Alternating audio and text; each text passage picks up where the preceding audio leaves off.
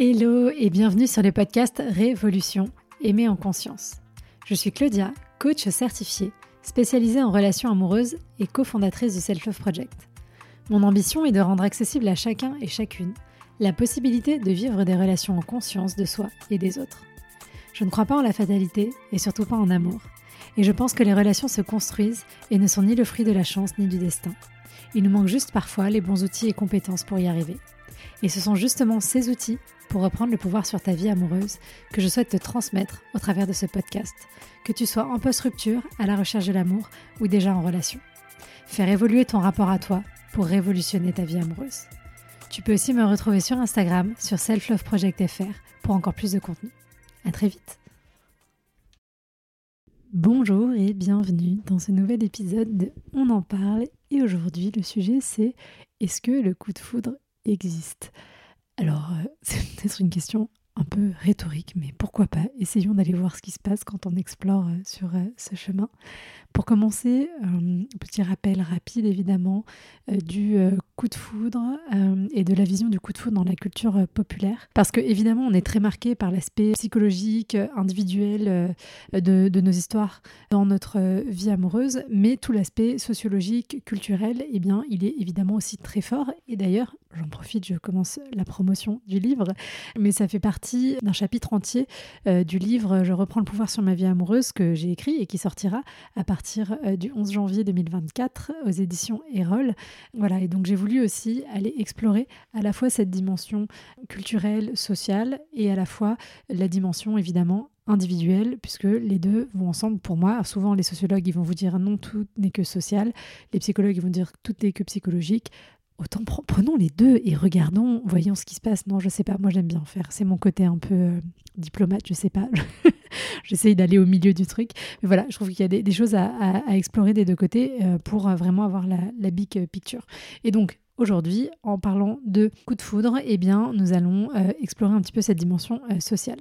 Donc, la représentation du coup de foudre, comment ça se passe? Bah, Évidemment, il y en a beaucoup. Si vous faites partie comme moi de la génération là, des 25-45 euh, surtout, 25-45 ans, beaucoup de, coups de foudre dans les médias, dans les chansons, dans les films, dans les livres, dans les séries télé, plein de, références. Qu'est-ce qu'on a euh, On, a euh, bah, dans, Titanic, typiquement, c'est un coup de foudre. Donc ça va vraiment être ce moment où la rencontre, elle est exceptionnelle, le temps s'arrête, les personnages croisent le regard l'un de l'autre et sans savoir pourquoi, ils savent que l'autre est fait pour eux, c'est l'évidence, c'est plus fort qu'eux et ça va au-delà de leur euh, capacité de, compréhension et de projection. Alors le coup de foudre, je dirais que si on réfléchit par rapport à la question de l'étincelle, qui est, vous le savez, un de mes chevaux, cheval de bataille, eh bien cette question du coup de foudre, pour moi, elle est presque un cran au-dessus, euh, parce que le feeling, voilà, c'est le côté gentil du coup de foudre. On n'attend pas forcément d'être terrassé. Alors, si ça arrive, tant mieux, on est, on est ravis. Mais c'est le stade d'avant. Le coup de foudre, on y va, euh, voilà, on lâche, les, on lâche tout et euh, on balance et, on ne regarde pas en arrière. Et du coup, dans cette question du coup de foudre, on a vraiment l'idée, le, pouvoir de, cette première rencontre. Euh, il y a vraiment un pouvoir narratif autour de cette première rencontre avec euh, voilà les, moments où ils vont se croiser, où il va y avoir beaucoup d'émotions.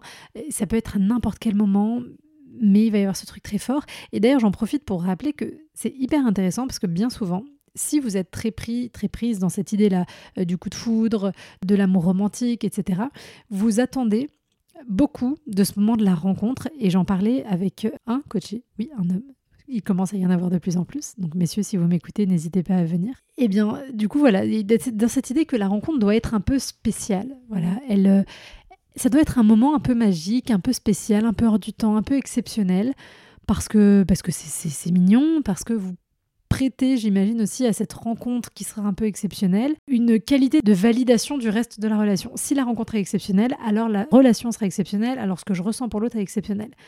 Alors qu'en fait, tout ça, c'est juste des histoires que vous vous racontez, comme on fait toutes et tous les trois quarts du temps, on se raconte beaucoup d'histoires dans notre tête, c'est merveilleux. Alors c'est très distrayant, mais des fois, ça ne nous amène pas toujours au bon endroit. Parce que vous pouvez très bien vivre des rencontres banales, je mets des guillemets parce que c'est très subjectif, mais prenons classique, ou même rencontrer quelqu'un sur une application de rencontre, ou enfin voilà, un truc euh, random. Et en fait, derrière, vivre une relation extraordinaire. Mais voilà, je dirais, le premier conseil, arrêtez d'investir autant sur le moment de la rencontre et investissez plus sur ce que vous vivez réellement dans la relation une fois que celle-ci a démarré. Parce que oui, une rencontre merveilleuse, why not? Pourquoi pas hein, Je dis pas, hein, ça peut, vous pouvez vivre une rencontre merveilleuse et avoir une relation merveilleuse derrière. C'est pas, voilà.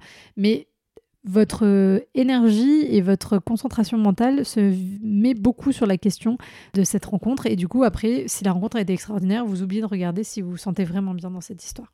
L'autre point, l'autre caractéristique, on va dire, un peu du coup de foudre, c'est euh, le côté inattendu en plus euh, de la rencontre. Encore une fois, ça va être des personnes en plus qui sont souvent aux antipodes, qui sont euh, très différentes, soit dans leur style de vie, soit dans leur caractère, soit dans leurs aspirations de vie, et qui pourtant, malgré tout ça, vont tomber amoureuses. Voilà.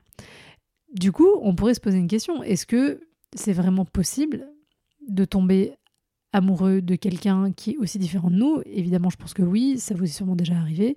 Mais là, pareil, il y a vraiment ce truc très fort, très intense. Et bizarrement, je cette recherche, j'allais prendre quelqu'un qui est très opposé. Alors, est-ce que c'est parce qu'on se dit les contraires s'attirent? En même temps qu'ils se ressemblent, ça semble, vous voyez? Donc, en fait, tous ces dictons populaires et toutes ces espèces d'injonctions, elles sont toujours très contradictoires, puisque la réalité se situe souvent au milieu de tout ça. C'est-à-dire que les contraires s'attirent. Oui, on peut être attiré par des gens qui sont différents de nous, en même temps, qui se ressemblent, s'assemblent, parce que bah, quand même, il y a quand même une réalité en termes de façon de, vivre la relation, en termes d'objectifs de vie, en termes de certains points de caractère fondamentaux. C'est plus facile avec des gens qui nous ressemblent. Donc voilà, il y a les deux, je ne sais pas où je vais, mais allons-y. Mais du coup, c'est intéressant, comme dans la, culture et l'idée du coup de foudre, il y a vraiment cette idée d'opposé complet. Je ne sais pas ce que ça, à quel fantasme humain ça vient répondre. Ça, c'est c'est peut-être un, truc encore de certitude du style, si la personne, malgré cette différence fondamentale qu'elle a avec moi, on est quand même amoureux, c'est que ça veut dire que notre amour, il est vraiment très fort. Et c'est marrant ce besoin-là de devoir se rassurer tout le temps sur notre amour, il est vraiment très fort. Et ça, ça revient un peu, hein, tu vois, vous voyez, avec cette question de l'évidence, avec, avec ce truc-là. Alors qu'on pourrait juste se dire oui, bah, j'aime l'autre et on est dans une bonne relation et ça se passe bien et c'est sécurisant et on travaille pour faire fonctionner ça. Mais non, il faut aller chercher. Je sais pas c'est dans de la compétition, de la réassurance, mais il y a un truc à cet endroit-là. Si je reprends dans les grandes lignes, euh, en général, comment se passe, et c'est même au-delà du coup de foudre, mais c'est souvent euh, les histoires romantiques telles qu'elles sont présentées dans les séries et surtout dans les films, dans les comédies romantiques, on a toujours un peu la même, euh, la même structure avec, donc, comme je disais, une rencontre de deux êtres que tout oppose, dans un climat complexe. Je prends Titanic, c'est plus simple. Donc on a Jack et Rose qui viennent pas du tout du même milieu, etc. Donc ils sont pas du tout faits pour être ensemble, surtout à une époque où le statut social est très important dans le, le partenariat de vie qu'on choisit, enfin qu'on choisit pas vraiment d'ailleurs souvent, mais voilà des circonstances compliquées, enfin des, des, personnes qui s'opposent à l'union. Euh, donc euh, elle, elle est déjà fiancée, euh, sa mère n'est pas d'accord, etc. On va avoir des circonstances aggravantes autour qui sont en fait finalement là pour signifier la puissance de, de, ce qui est en train de se passer, la puissance de leurs sentiments et de leur amour. Donc là, globalement, le bateau s'est pris un iceberg et il est en train de couler. Je, vous spoil la fin du film, évidemment. Donc là, on est, en termes d'adrénaline, euh, de, choc émotionnel, on est plutôt pas mal. Et bien souvent, une fin euh, brutale, avec des amants. Soit, soit ils meurent, soit les deux meurent. radical. Roméo et Juliette, bim, l'amour est cristallisé dans sa forme la plus pure surtout quand euh, la relation n'a pas vraiment commencé. Ou alors il y en a un des deux qui meurt, donc pareil, la relation reste figée dans le champ des possibilités et non pas dans le champ de la réalité. Soit le truc s'arrête, là on est chez les enfants, donc euh, ils vécurent heureux, eurent beaucoup d'enfants, ou, dans d'autres euh, dans d'autres schémas, où l'histoire s'arrête, l'histoire qu'on nous raconte s'arrête au moment où ils ont enfin réussi à se trouver et on ne va pas voir la réalité de la relation derrière. Donc en fait finalement, on ne voit jamais de relation à proprement parler. Ce qu'on voit systématiquement, et c'est ça la caractéristique surtout de la, voilà, du coup de foudre, c'est de nous dépeindre tout ce processus. ça me fait penser à des trucs que j'aurais dû rajouter dans le livre. C'est pas grave. De nous dépeindre tout ce processus de mise en relation plutôt que euh, la relation derrière en elle-même, avec ses hauts, avec ses bas, avec euh, ses difficultés et avec euh, les conversations difficiles qu'il faut avoir pour que ça se passe bien. Donc clairement, il y a une énorme, énorme influence de cette culture populaire sur notre façon de vivre nos relations, ce qui n'est pas très étonnant parce que la plupart d'entre nous a grandi dans des espaces euh, familiaux où on leur a pas forcément donné les outils pour apprendre à bien relationner parce que nos parents étaient eux-mêmes démunis par rapport à ça, parce qu'on leur avait pas eux-mêmes donné les outils, etc., etc. Vous voyez l'idée? Et donc du coup, bah, face à euh, la nature n'aimant pas le vide, on est allé trouver ailleurs des références et en plus comme c'est bombardé, plein de balles et qu'en plus ça fait rêver évidemment et ça vient jouer sur euh, euh, des pulsions euh, primaires, etc. Bon bah du coup c'est plus facile de trouver ça sexy potentiellement, surtout quand on est jeune, cette idée de la représentation de l'amour romantique et du coup de foudre. Mais ce qu'il faut savoir, c'est que le coup de foudre n'a pas toujours été perçu comme quelque chose de positif. Et je pense que c'est intéressant, vraiment, toujours. C'est pour ça que cet aspect social, on va le mettre à distance de, cette analyse de notre façon de vivre nos relations. Et, d'autant plus que, parce que souvent, je vais y arriver, je vais faire une phrase entière, mais souvent, quand on vous a en coaching, euh, que ce soit moi, que ce soit Lauriane, et qu'on vous fait creuser, qu'on essaie de challenger certaines choses, que ce soit bah, donc votre vision de l'amour romantique, que ce soit votre liste de critères pour rechercher un ou une partenaire, etc., vous, vous avez du mal à accepter que ce soit quelque chose qui puisse évoluer. Vous, vous en avez le désir parce que potentiellement vous voyez bien que c'est quelque chose qui vous sert pas, et bien, voire même vous dessert et vous fait rester en souffrance, mais vous avez du mal à vous départir de ça parce que vous avez l'impression que ça vous définit en tant que personne, que ça fait partie voilà, de votre identité, etc. Moi, je suis la grande romantique, je suis l'amoureuse de l'amour, euh, moi, je suis celle qui n'aime pas les hommes de moins d'un mètre 80, j'en sais rien, encore une fois, des histoires qu'on se raconte. Et donc, vous avez l'impression que de toute façon, la seule façon de voir les choses, c'est la vôtre et c'est valable pour tout le monde dans plein de domaines différents. Forcément, on est toujours pris dans notre bulle de pensée et c'est pour ça que c'est intéressant d'aller se confronter à d'autres bulles de pensée pour se rendre compte que le monde est plus vaste que ce qu'on avait imaginé et que ce qu'on pouvait imaginer jusqu'à présent. Et donc du coup de se rappeler que cette vision du coup de foudre, du truc un peu magique, tout ça, ça n'a pas toujours été le truc considéré comme central, nécessaire, évident, bah ça permet de se dire ah ok, bah du coup il y a peut-être une autre façon de voir les choses en fait. Alors vous allez me dire, peut-être que vous direz là, il y, a votre euh, mécanisme de défense et dire oui mais bon Claudia avant euh, c'était pas terrible, c'était moins bien. C'est intéressant parce que j'ai aussi plein de gens qui viennent me dire oui mais avant c'était mieux, avant c'était plus facile les relations. Donc voilà, on n'est on est jamais content, on est toujours dans l'ambivalence, tout va bien se passer. Mais en tout cas il y a longtemps, que ce soit autant des Grecs euh, dans la, dans la Grèce ancienne, même plus tard au 15, 14, 15, 16e siècle, avant que cette idée de l'amour romantique commence à s'installer, à se développer, euh, je crois que c'est au 17-18e siècle, ben, le coup de foudre, c'était vraiment quelque chose comme, perçu comme quelque chose de mauvais, parce que ça venait flatter les... Enfin, le côté trop émotionnel n'était pas du tout quelque chose qui était mis en, en avant et qui était valorisé dans la relation. Ensuite, ça a été perçu quelque chose qui apparaissait au moment de la bénédiction du mariage. Donc c'est-à-dire que le coup de foudre n'avait pas le droit, entre guillemets, d'exister chez deux personnes, deux amants qui n'étaient pas, euh, même sans qu'il y ait de consommation physique, mais qui n'étaient pas encore mariés. Le coup de foudre prenait du sens en fait, au moment de la bénédiction euh, par le prêtre, c'est un peu euh, Dieu, le Saint-Esprit qui descendait sur les amants et qui venait leur donner le coup de foudre pour qu'ils puissent vivre leur union de façon euh, joyeuse et sympathique.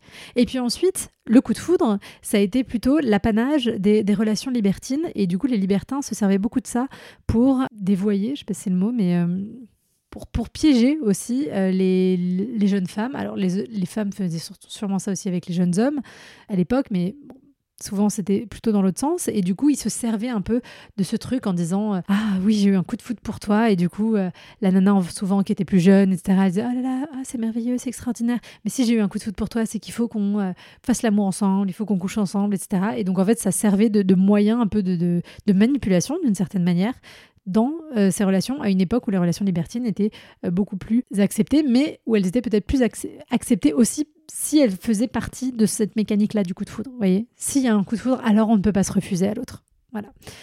Et ensuite, le coup de foudre, c'est en rentrée, comme je disais plus tard, quand cette vision de l'amour romantique vraiment s'est incarnée, c'est venu quelque chose qui était lié à cette vision de l'amour romantique comme on le connaît un peu plus aujourd'hui. Et aujourd'hui, on est vraiment, ça fait partie d'un storytelling du couple, de l'amour immédiat qui est vraiment valorisé, qui est euh, mis au centre. Donc voilà, j'espère que déjà en voyant toute cette timeline là sur les 2000 dernières années d'évolution de notre, de notre espèce humaine, vous voyez bien comme c'est pas du tout quelque chose de figé. Et il s'agit pas de dire qu'il y a une vision qui est forcément meilleure que l'autre. Bon, peut-être si l'histoire des libertins là qui manipulaient, c'est pas top. On peut tous se mettre d'accord sur le fait que c'était pas ouf. Mais, mais voilà, juste, il y a autre chose. Et donc, ça veut dire qu'à une époque, euh, on distinguait plus les choses. Et donc aujourd'hui, c'est vraiment le regard de l'autre qui nous bouleverse parce qu'il nous fait exister dans une société où sinon on aurait peut-être l'impression de ne pas exister s'il n'était pas là. Et le coup de foot, c'est vraiment devenu un espèce de, voilà, de récit fondateur qui permet au couple de marquer son indépendance et sa singularité.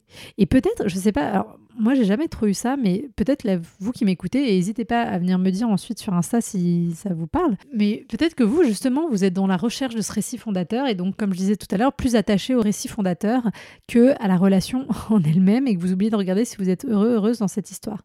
Et peut-être ça peut être intéressant aussi de se poser la question, pourquoi est-ce que j'ai envie de me sentir aussi singulier, singulière, mais en même temps, on a tous envie d'être unique. Et en même temps, on est tous et toutes uniques, parce que même si vous prenez quelqu'un qui vous ressemble beaucoup sur plein de choses, etc., il y aura toujours un truc qui sera différent. Donc, je ne suis pas sûre qu'il existe deux personnes exactement pareilles sur cette planète, euh, globalement. Donc, euh, donc, on est déjà tous et toutes uniques. Attention à la recherche, évidemment, d'indépendance, de singularité, why not, mais qui, des fois, ne dessert pas nos vrais intérêts émotionnels. Et du coup, c'est intéressant parce que dans ce coup de foudre, dans cette recherche du coup de foudre, il y a une espèce un peu de recherche de liberté, de liberté, d'indépendance, de singularité. Et en même temps, c'est paradoxal parce que ce coup de foudre, il échappe complètement à notre contrôle. En fait, par définition, on se dit pas ah tiens j'ai vu cette personne, je vais avoir un petit coup de foudre pour elle, ça va être bien. Non, on voit l'autre, bam, ça nous saisit. Donc en fait, cet événement nous prive d'une part de liberté et ça nous rend même impuissants par rapport aux événements. Du coup, il y, a quelque chose de, très violent. C'est un peu genre on se mange un mur en pleine tronche, on n'a rien demandé et bim, c'est là. Et du coup, voilà, c'est paradoxal avec l'intérêt initial qu'on imagine qu'il vient servir.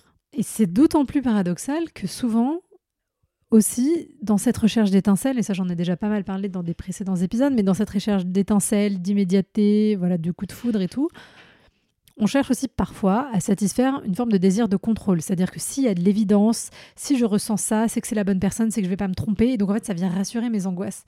Alors qu'en fait, le mécanisme même du coup de foudre est un mécanisme qui échappe complètement au contrôle. Donc on demande à un mécanisme non contrôlé de nous rapporter une forme de réassurance sur de la certitude.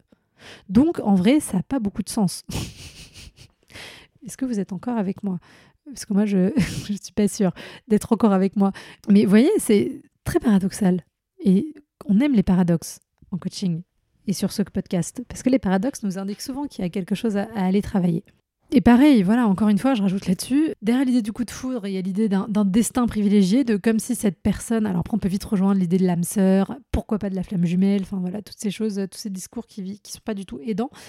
D'ailleurs, dites-moi, ça je pourrais faire un épisode sur les flammes jumelles, dites-moi si ça vous intéresse.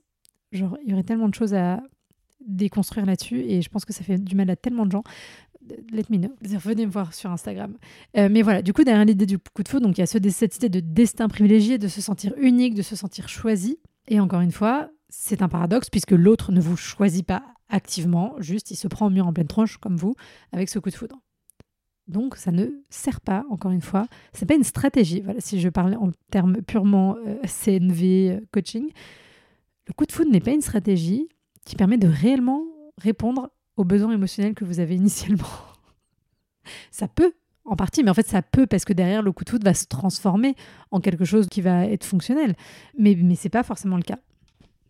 Alors si on regarde d'un point de vue un peu plus euh, pratico-pratique, euh, chimique, physique, c'est quoi un coup de foudre Comment ça se manifeste? Alors les chercheurs, ce qu'ils ont identifié comme caractéristique du coup de foudre, ça va être une forte accélération du rythme cardiaque quand l'autre est là, une sensation d'euphorie, euh, une obsession de pensée. On pense tout le temps à l'autre, tout le temps, tout le temps, on a ce, truc-là dans la tête et on va focaliser de façon intensive sur ses traits et ses qualités. Et c'est là hein, que ça va être traître, souvent. C'est qu'on focalise tellement sur ses qualités que des fois on en oublie ses défauts. Alors, d'un côté, à moindre échelle, ce processus fait aussi partie du processus d'attachement et de mise en relation, parce que si on passait notre temps à regarder les défauts de l'autre, on serait mal barré. Mais quand c'est à outrance, tout excès peut vite vous exploser au visage. Clairement, il y a des effets physiologiques, puisqu'il y a des études qui ont montré que Lorsqu'une personne ressent un coup de foudre pour une autre personne, la zone du cerveau qui est associée à la récompense, je vous passerai le nom euh, scientifique, va s'activer de manière significative. Donc il y a vraiment des effets au niveau du cerveau, des neurotransmetteurs, des hormones, etc. Quels seraient les déclencheurs potentiels du coup de foudre? Alors, euh, dans les recherches qu'il y a eu, euh, souvent, ça va être les circonstances où deux personnes partagent des intérêts, des valeurs, des expériences similaires, ou en tout cas, elles ont l'impression en surface et de ce qu'elles ont discuté, de partager toutes ces choses-là. Vous voyez, c'est le moment où vous allez vous dire Oh là là, mais on est tellement pareil, mais c'est extraordinaire. Ce qui est paradoxal, parce qu'en même temps, tout à l'heure, on a dit que c'était des gens très opposés. Donc, C'est plein de paradoxes ces histoires. Hein. C'est assez complexe. Mais du coup, évidemment, quand on, on, partage des choses, potentiellement, ça peut amener dans cette direction-là du coup de foudre, parce qu'on va avoir l'impression d'avoir un gros point d'accroche et qu'il va y avoir cette question de la fusion. Mais souvent, c'est aussi beaucoup le fruit de projection, avant tout. Mais du coup, après le coup de foudre, il se passe quoi? Parce que c'est ça qu'on va explorer. Donc, si on répond à la question initiale de ce podcast, est-ce que le coup de foudre existe vraiment? Oui, il existe. Il a été euh, validé, entre guillemets, par des études des recherches scientifiques. Mais moi, ce qui m'intéresse, c'est de savoir, après le coup de foudre, il y a quoi exactement? Quand on a avancé sur ce chemin, quand on pousse le rideau, qu'est-ce qui se passe? Dans une enquête publiée en 97, oui, ça commence à faire longtemps. J'ai pas trouvé de trucs plus récents. Il y en a peut-être, mais voilà, je trouvais déjà c'était intéressant euh, cette, cette étude-là par Marie-Noël Schurmans. On va dire que c'est ça la prononciation. 65, 64,8, j'arrondis, 65% des relations qui ont commencé par un coup de foudre sont terminées. Alors il faudrait voir qu'est-ce qu'il en est des relations qui n'ont pas commencé par un coup de foudre. On est d'accord, hein c'est pas voilà on n'est pas encore à l'IFOP, mais juste pour se dire, il y a quand même 65% de ces relations qui sont terminées, malgré tout. Donc, ça veut dire que c'est pas forcément un marqueur que ce coup de foudre vient révéler une réelle évidence ou une réelle capacité à relationner derrière. Parce que peut-être qu'au début, il y a une évidence, et peut-être que cette personne, elle est vraiment, je mets des guillemets, faite pour vous. Mais qu'est-ce que vous allez faire de ce matériau? On peut vous offrir une maison avec euh, un jardin qui a une terre extrêmement fertile, si vous arrosez pas les plantes, si vous plantez pas les graines, si vous faites pas le taf, il va rien se passer. Donc peut-être que pour certains, certaines situations, le coup de foudre est un terreau fertile. Néanmoins, si on n'en fait pas quelque chose derrière, eh bien, il ne se passera rien. Et bien souvent, on a peut-être moins l'envie de faire quelque chose parce qu'on est pris dans ce truc très passionnel, très immédiat, très facile et euh, sur toutes les projections. Et c'est vrai qu'encore une fois, le coup de foudre, donc ça se base sur les projection qu'on fait sur l'autre, c'est-à-dire on se dit cette personne va être capable de combler ce qui me semble, ce qui semble me manquer depuis toujours. Et c'est ça en fait le, mécanisme, c'est que je vois l'autre et de façon complètement inconsciente, hein, je vois en l'autre. Est-ce que c'est dans sa façon d'être, dans ce qu'il dégage, dans il, se passe un truc, il y, a, un message que je n'arrive même pas à capter consciemment, et je parle pas de trucs euh, mystiques, hein, mais dans du non-verbal, dans, dans du verbal peut-être, mais que j'ai pas analysé vraiment consciemment, mais il s'est passé quelque chose et j'ai reconnu en cette personne un être capable de combler ce qu'il me manque depuis toujours. Donc forcément que c'est hyper fort, vous vous rendez compte Depuis toujours, je manque de ce truc-là et je me dis, cette personne, elle va pouvoir me l'apporter. Ah bah j'achète, direct, évidemment. Je veux pas passer à côté d'une opportunité. Ça vous rappelle ça, quelque chose, ça Oui, je ne veux pas passer à côté de quelque chose. Donc voilà, c'est pour ça qu'il y a, ce, truc très puissant. Et puis un jour, la vie, elle reprend son cours. On ne peut pas rester tout le temps dans un début de relation, puisque sinon, bah, c'est que la relation s'est arrêtée. À un moment donné, la relation, elle avance, elle se construit. Et je ne peux pas rester non plus tout le temps dans l'incarnation, enfin, l'autre ne peut pas rester tout le temps dans l'incarnation de cet idéal. Il y a forcément un moment donné où mes projections vont être amenées à la réalité, euh, vont être confrontées pardon, à la réalité. Et c'est d'autant plus le cas et c'est heureux, j'ai même envie de dire, parce qu'on a vu tout à l'heure que la manifestation du coup de foudre, c'était rythme cardiaque qui s'accélère en la présence de l'autre, sensation d'euphorie, bon ça, ça va encore à peu près, mais obsession du penser, enfin en fait, on, pense à l'autre tout le temps, on peut pas faire autre chose, donc euh, on, ne voudrait pas être comme ça euh, 24 ça, ça fonctionne pas. Mais le fait est que quand on finit par dévoiler la réalité de l'autre et que le programme réel de ce que j'ai devant les yeux dévie de celui pour lequel j'avais signé initialement, alors souvent il va y avoir une crise. Et donc là, si on reprend les, étapes de la relation amoureuse, on va passer dans la phase de détachement. Il va y avoir une crise, et donc je vais me retrouver peut-être à reprocher à l'autre de ne pas être celui ou celle qu'il ou elle avait promis d'être. En fait, il n'avait jamais promis rien potentiellement officiellement. Hein. C'est moi, dans les histoires que je me suis racontées dans la tête, qui lui ai fait promettre des choses. Je vais commencer à faire des reproches à l'autre, puisque s'il était capable enfin d'être celui ou celle que j'ai envie qu'il soit, celui ou celle que je lui demande d'incarner, tout irait bien. Mais c'est pas le cas. Et comme c'est pas le cas, je fais des reproches en espérant que cette personne redevienne ou devienne exactement ce que je désire. Parce que si je pense, je projette dans ma tête que si la personne est ce que je désire, alors tout va bien se passer. Et je pourrais enfin être heureux, heureuse. Et donc, ces reproches que je fais à l'autre, dans cette phase de crise post coup de foudre, eh bien, ils permettent de maintenir l'idéalisation du lien conjugal tel qu'il s'est instauré dans le contrat initial qui s'est passé au moment du coup de foudre. En résumé, je pense que normalement c'était clair, mais je refais une dernière fois. En résumé, quand le coup de foudre advient, même de façon complètement inconsciente, il y a un contrat du, lien conjugal qui se met en place, un contrat inconscient, dans lequel je demande à l'autre et l'autre me demande à moi de venir le sauver en quelque sorte, en tout cas combler un truc dont peut-être je n'ai moi-même pas conscience. Sauf que c'est pas toujours le cas, enfin c'est pas toujours possible. Il y a un moment donné, la réalité s'impose à nous même avec la personne, mais, enfin, je veux dire, c'est pas juste parce que l'autre n'est pas fait pour être en relation, qu'il n'est pas disponible, ou que machin. Hein, vous pouvez être deux individus très capables de relationner, et pourtant, bah, en fait, on peut, peut pas être tout le temps tourné vers l'autre, tout le temps tout donner à l'autre, et on a tous nos failles et nos limitations, donc on ne sera jamais exactement comme l'autre imagine qu'on devrait être dans sa tête. Vous voyez, voyez l'idée C'est comme votre partenaire, vous avez l'habitude. Si vous êtes en relation, vous l'avez vécu, vous dites putain, mais pourquoi il est pas comme ça Pourquoi il est pas comme ça Moi, je voudrais. Voilà, bon, on peut pas être comme dans la tête des autres. donc, il y a forcément un moment où les chemins vont se séparer, et c'est là où c'est la cata. Et en fait, finalement, dans ce mode de, de, relation, dans ce mode de rencontre très immédiat, très passionnel et tout, l'autre est vraiment un moyen d'eux. Vous voyez L'autre est un objet, d'une certaine manière, de satisfaction de cette problématique initiale qui est il me manque quelque chose depuis toujours, viens me le donner s'il te plaît. Alors on est d'accord, encore une fois, hein, que dans la relation, évidemment qu'on va y chercher la satisfaction à certains besoins.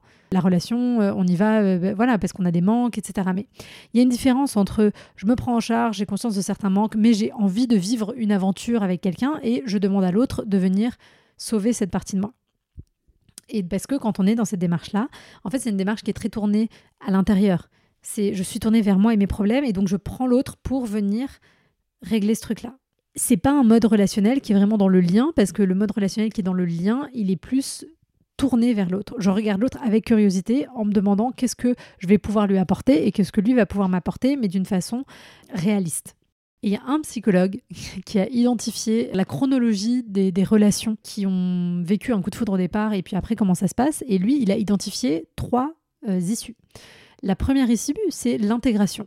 C'est-à-dire que malgré cette phase de détachement, les hum, partenaires vont réussir à rentrer dans la phase d'intégration où l'éblouissement initial va se transformer en un amour euh, qui va être plus euh, objectif et qui va ouvrir la porte à euh, une possibilité de partager un quotidien, de construire un partenariat de vie.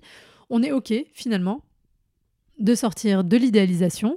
on est toujours amoureux de l'autre, évidemment, mais la relation, elle se transforme et elle avance et on va petit à petit avancer vers le fait d'aimer l'autre vraiment en conscience et par choix. Ça, c'est le premier point. Ça se termine bien. Deuxième point, le second destin de la relation, ça peut être l'absence de réciprocité, parce que c'est vrai que je pourrais avoir un coup de foudre pour quelqu'un qui n'en a pas pour moi. Ou alors avoir un coup de foudre pour quelqu'un qui ne peut pas me rendre quelque chose parce que euh, il est déjà en relation et même si le coup de foudre est réciproque, la personne ne peut pas investir la relation avec moi. Ça, ce scénario-là, forcément, il est difficile, il est potentiellement plus traumatique, parce que ça va être difficile aussi de, se détacher et d'aller défaire, parce qu'en plus, on n'est jamais confronté à la réalité de l'autre. Et le troisième euh, destin, euh, c'est celui de la répétition, c'est-à-dire que l'expérience du coup de foudre, elle va se répéter sans jamais s'intégrer. Je vais vivre un coup de foudre avec une, avec une première personne, ça ne va pas résister à la réalité et la relation va être vouée euh, à l'échec, elle ne va pas fonctionner, et je vais repartir dans euh, une autre relation potentiellement basée sur un coup de aussi, qui ne va pas être fonctionnelle pour X ou Y raison, et donc ça va se terminer, et donc c'est inlassablement, l'issue relationnelle n'est pas durable. Voilà, donc les trois grandes catégories. Je ne sais pas si ça vous parle, si c'est des choses que vous avez déjà vécues, mais toujours pareil, n'hésitez pas à me partager euh, tout ça. Et encore une fois, hein, il ne s'agit pas de dire que le foudre c'est mal, on essaie juste d'analyser la mécanique pour le démystifier, pour arrêter de courir après ça à tout prix. Et pour, si vous le vivez, toujours vous ramener dans un état de conscience. Je sais que c'est pas facile, un état de conscience qui est lié à vous et à votre rapport à vous-même en vous disant oh là, est-ce que là je suis alignée, est-ce que cette personne elle peut me correspondre? Et là je vous renvoie au podcast sur comment être celui ou celle qui choisit, de se mettre dans cette position et de se dire est-ce que cette personne peut m'offrir un espace relationnel sécur Et ça c'est une, une question que vous ne vous posez jamais et ça c'est vraiment, vraiment, j'allais dire y a un seul truc que je vous transmettre, mais bon, en vrai, je serais incapable de faire un seul truc. Euh, il y en a tellement. Ce truc-là, d'être dans cette posture face à l'autre, de se poser ces questions, malgré cette espèce de coup de foudre, malgré cette flamme, cette étincelle. Après, moi, je reste quand même persuadée que plus on va combler un vide qu'on peut ressentir en soi, qu'on demande à l'autre de combler à notre place, plus on a de l'apaisement là-dessus, on va dire, moins on va être sujet à vivre euh, des coups de foudre. Ou en tout cas, on va pouvoir les vivre avec recul. Mais je, pense quand même qu'il y a un sujet là-dessus. Il faudrait vraiment creuser ça, mais il y a quand même quelque chose là de, l'ordre de euh, d'attente, de surinvestissement euh, émotionnel, de surprojection sur l'autre. Et donc de voilà, changer de posture et se demander est-ce que cette personne peut m'offrir un espace relationnel sécur? Retenez cette question. Et ce changement de posture, c'est rigolo parce qu'on en parlait la dernière fois en coaching. J'en parlais avec un de mes coachés individuels et il me dit mais me suis jamais posé cette question. Et il y a plein de femmes qui me disent ça aussi. Je me suis jamais posé cette question-là de cette façon-là. Donc c'est vraiment important de le faire. Et toute la démarche de la méthodologie rencontre, elle vous amène hein, justement à changer cette posture, à passer d'une posture de oh je subis, je suis là, le coup de foudre où j'attends que ça se passe et tout, à j'y vais, je suis proactive, je reprends le pouvoir, je prends les décisions, je choisis pour moi. Et c'est pas facile, hein parce que faire des choix, c'est être en responsabilité. Mais dans cet équilibre-là, il y a souvent quelque chose de plus apaisant et de plus sympathique à vivre pour vous. Ça ne veut pas dire que vous kifferez pas, ça ne veut pas dire que vous n'allez pas vivre des belles relations. Et d'ailleurs, j'en profite pour conclure sur une, c'est un reproche, mais une remarque qu'on me fait souvent quand j'essaye de vous amener à équilibrer euh, la vision de l'amour romantique, enfin de émotionnel, on va dire, avec euh, le côté un peu plus rationnel. Souvent, vous vous insurgez en me répondant en me disant oui, mais non, mais Claudia, je veux pas me contenter de ça. Ce que tu nous dis, en plus, tu nous parles de l'attirance physique, il faut pas qu'elle soit là tout de suite. Euh, moi, je veux pas me contenter d'être avec des gens que je trouve moches, et moi, je veux pas me contenter d'une relation où je vibre pas, etc. Mais franchement, entre nous, la plupart du temps, vous vous contentez déjà de si peu dans vos relations aujourd'hui. Est-ce que c'est pas un peu vrai, non? C'est pas tous les gens qui m'écoutent, hein, parce qu'il y en a peut-être là aujourd'hui qui sont dans des relations chouettes, des trucs, mais en vrai, la plupart des personnes qui réagissent comme ça, aujourd'hui dans leur relation, elles se contentent de tellement peu. Parce que ce qu'elles ont décidé comme étant la barre un peu haute de ce qu'elles devaient attendre, des trucs liés au physique, des trucs liés à ces vibrations, à cette connexion immédiate, etc. La barre sur le reste, la sécurité émotionnelle, la communication, toutes ces choses-là, l'apaisement et tout, elle passe, elle est, elle, est, elle est même pas au sol, elle est sous le sol. Donc voilà, souvent, vous vous contentez déjà de très peu dans vos relations. Et donc, moi, ce que je veux vous amener à faire, c'est d'avoir des, standards qui sont plus élevés qu'aujourd'hui, mais par contre de lâcher prise sur des trucs qui servent absolument pas votre objectif. Si on reformule, comme je disais tout à l'heure, souvent vos stratégies pour arriver à la satisfaction de vos besoins ne sont pas bonnes. Et c'est pour ça que c'est compliqué et que ça pêche. Voilà, je ne sais pas si on a répondu à la question initiale, un petit peu, je crois quand même. J'espère que ça vous a donné un peu plus de clarté, cette réflexion-là, autour du coup de foudre. Il y a un, épisode de podcast Neurosapiens sur le coup de foudre qui est hyper intéressant, et je crois qu'il y a plusieurs épisodes du podcast Émotion aussi, qui sont sur ce sujet-là pour l'aspect vraiment... Euh, euh, bah voilà, neuroscientifique, neurobiologique euh, ou plus de décortiquage en complément de tout ça. N'hésitez pas à aller écouter. J'en profite pour dire, à l'heure où j'enregistre ce podcast, c'est-à-dire qu'on est une semaine avant le moment où vous l'écoutez, il ne reste plus qu'une seule place pour la session du coaching collectif rencontre là qui va commencer euh, bah, la semaine prochaine, le 7 novembre. Donc si jamais ça vous intéresse, venez me voir sur Instagram, selfloveprojectfr, pour embarquer dans cette aventure de 4 mois. Au pire du pire, si jamais la place est déjà prise, il y a la session de janvier. Les places sont déjà ouvertes aussi. On commencera le 8 janvier. Ça permet de commencer l'année sur une belle énergie et de tout remettre à plat et surtout de reprendre le pouvoir sur votre vie amoureuse, de sortir de cette vision de romantique, d'avoir tous les outils pour bien relationner, etc., etc. Il y a plus de détails euh, dans le descriptif du podcast. Mais voilà, je voulais juste vous dire ça au passage. En tout cas, comme toujours, merci d'avoir partagé ce moment avec moi. Les relations sont un voyage en constante évolution et je suis honorée de faire partie du vôtre. Prenez soin de vous et à bientôt pour un prochain épisode.